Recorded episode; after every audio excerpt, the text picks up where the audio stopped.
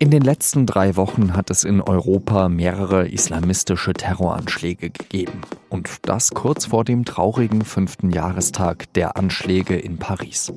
Ist Europa seitdem im Kampf gegen den islamistischen Terror also nicht weitergekommen? Darüber habe ich mit dem Investigativjournalisten Georg Maskolo gesprochen. Sie hören den SZ-Nachrichten-Podcast auf den Punkt mit Jean-Marie Magro und los geht's nach der Werbung. Am 15. November findet der Aufbruch Award statt. Vergeben wird er von Google und der SZ. Ausgezeichnet werden Persönlichkeiten, die mit digitalen Möglichkeiten Menschen und Gesellschaft vorangebracht haben. Sie können live dabei sein und mehr über die Preisträger aus Bildung, Wirtschaft und Gesellschaft und ihre spannenden Geschichten erfahren. Weitere Infos finden Sie auf aufbruch.sz.de.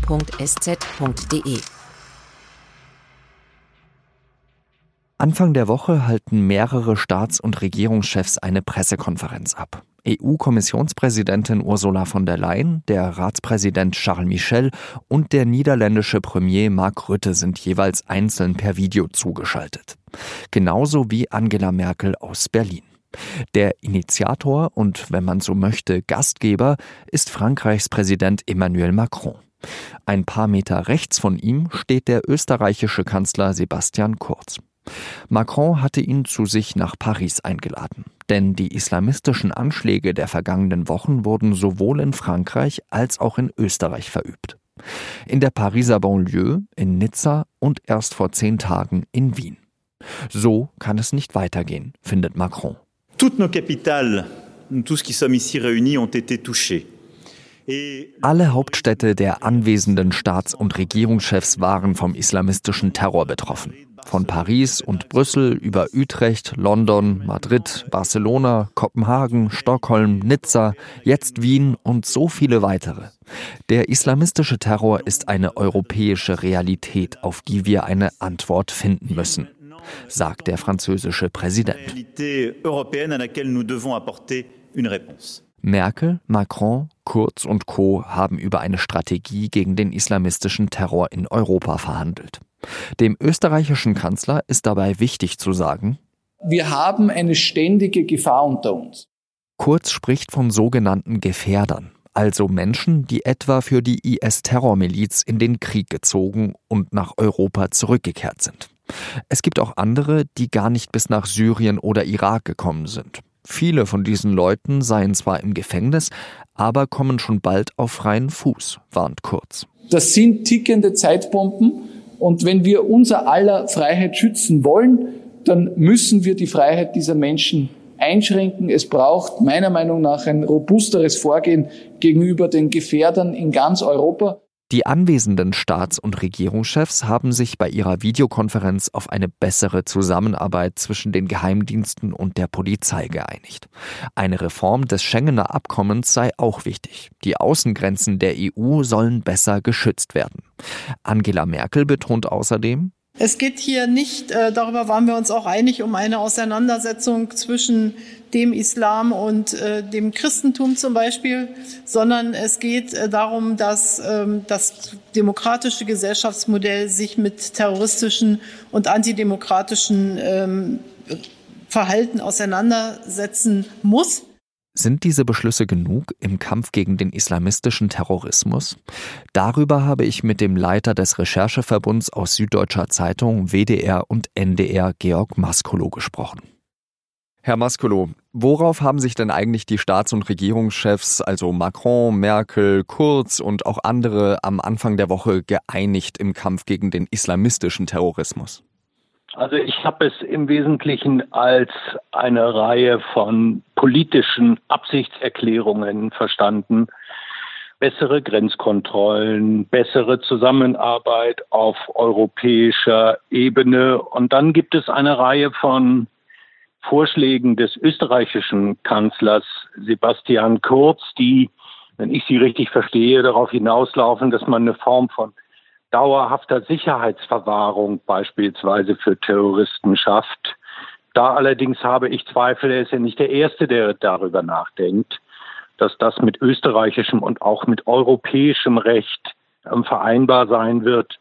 Meinen Sie, dass diese politischen Absichtserklärungen denn genug sind oder sind das die gleichen Sprechblasen wie in den Jahren zuvor auch schon?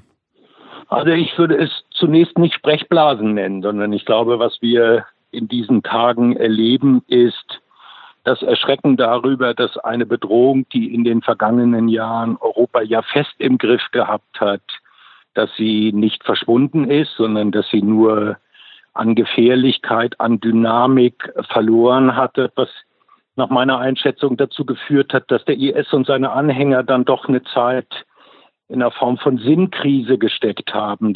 Jetzt nimmt das Phänomen wieder an Bedrohlichkeit zu. Wir erleben neue Anschläge und müssen uns alle klar machen, dass ein Territorium nun mal einfacher zurückzuerobern gewesen ist als die Köpfe all derjenigen, die an diese gefährliche Ideologie glauben wollen und bereit sind, in ihrem Namen zu töten. Da ist es dann ja besonders wichtig, dass die Nachrichtendienste, dass zum Beispiel der Verfassungsschutz da gut aufgestellt sind. Haben Sie den Eindruck, das ist der Fall? Also ich würde jedenfalls bei uns in Deutschland sagen, dass aus den schweren Versäumnissen, die im Fall des Weihnachtsmarktattentäters Anis Amri gemacht worden sind, sich vieles zum äh, Besseren verändert hat. Ganz vorne an beispielsweise die Bemühung, diejenigen, die man abschieben kann in ihre Heimatländer, die islamistische Gefährder sind, auch tatsächlich abzuschieben. In Österreich glaube ich, und das finde ich die interessantere Debatte als die um Gesetzesverschärfung, ist es nach allem, was man im Moment sagen kann, ja zu schweren Fehleinschätzungen gekommen. Auch die österreichische Regierung selbst spricht davon. Das betrifft sowohl die Frage, warum der Täter früh entlassen worden ist, warum man sich ganz offensichtlich darauf verlassen hat, dass ein Deradikalisierungsprogramm bei ihm funktioniere, vor allem aber das vorliegende Informationen, dass er in der Slowakei gewesen ist, dass er sich da um Munition bemüht hat, dass er Besuch hatte von bekannten deutschen Islamisten und auch diese Informationen an die Österreicher übermittelt worden ist, dass all das nicht dazu geführt hat, diesen Täter als das einzuschätzen, was er ist. Können Sie da eben auch ein Muster erkennen, also jetzt nicht nur bei Wien, sondern auch bei den Anschlägen in Nizza oder in Conflans-Saint-Honorin, wo Samuel Paty enthauptet wurde? Das einzige Muster, das sich im Moment erkennen lässt, ist, dass es keine Muster mehr gibt. Wir erleben Anschläge von Tätern, die vorher den Sicherheitsbehörden überhaupt nicht bekannt gewesen sind. Ähm, wir erleben solche, die ganz offensichtlich sich vorher an den IS wenden und Kontakt aufnehmen und solche, die es überhaupt nicht tun.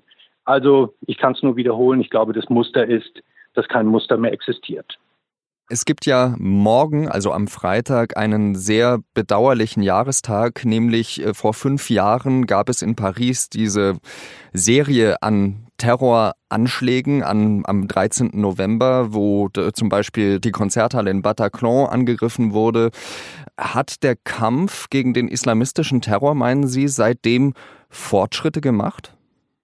Ja, das glaube ich, ähm, hat er sehr wohl und gleichzeitig erinnern die Ereignisse in diesen Tagen daran, dass wir es mit einem Phänomen zu tun haben werden, von dem ich glaube, dass es uns noch sehr lange Zeit äh, begleiten wird. Auch die Einschätzung der Sicherheitsbehörden ist ja stets gewesen, dass es sich bei Rechtsterrorismus um die größte Bedrohung handelt und das am schnellsten wachsende Phänomen, das mit der größten Dynamik wie es aber gleichzeitig, was den islamistischen Terrorismus angeht, einfach mit sehr hohen Anzahlen von Gefährdern überall in Europa zu tun haben.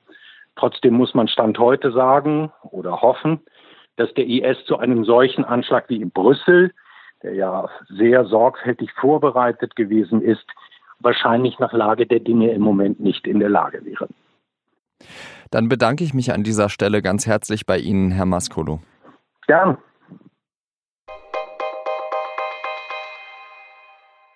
Die Pandemie hat die Steuereinnahmen des Bundes drastisch einbrechen lassen.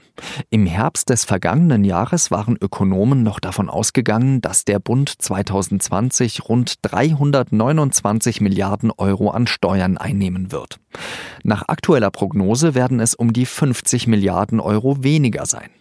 Das hat Bundesfinanzminister Olaf Scholz am Donnerstag in Berlin bekannt gegeben. Nach Prognosen von Experten wird der Bund das Niveau vor der Krise erst im Jahr 2023 wieder erreichen. Das Finanzministerium bewertet die Einnahmeentwicklung dennoch als insgesamt stabil.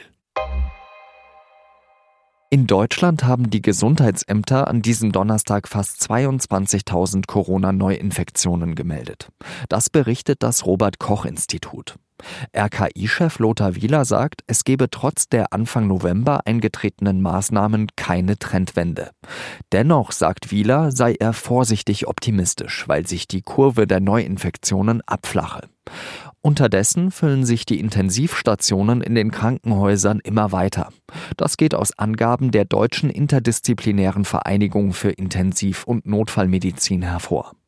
Gerade gebe es mehr als 3000 Corona-Intensivpatienten. Ungefähr die Hälfte von ihnen werde künstlich beatmet.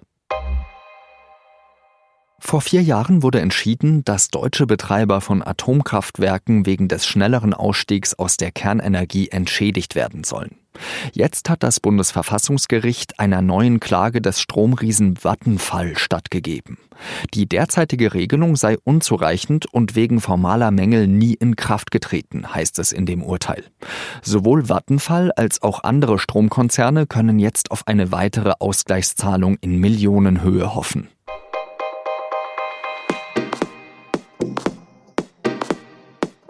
Sie werden sich vielleicht beim Blick auf die US-Wahl denken, meine Güte, ist dieser Donald Trump ein schlechter Verlierer. Aber Trump steht da nicht allein, sondern in einer langen Reihe von wichtigen Figuren. Rumpelstilzchen zum Beispiel, John McEnroe oder auch Lady Macbeth.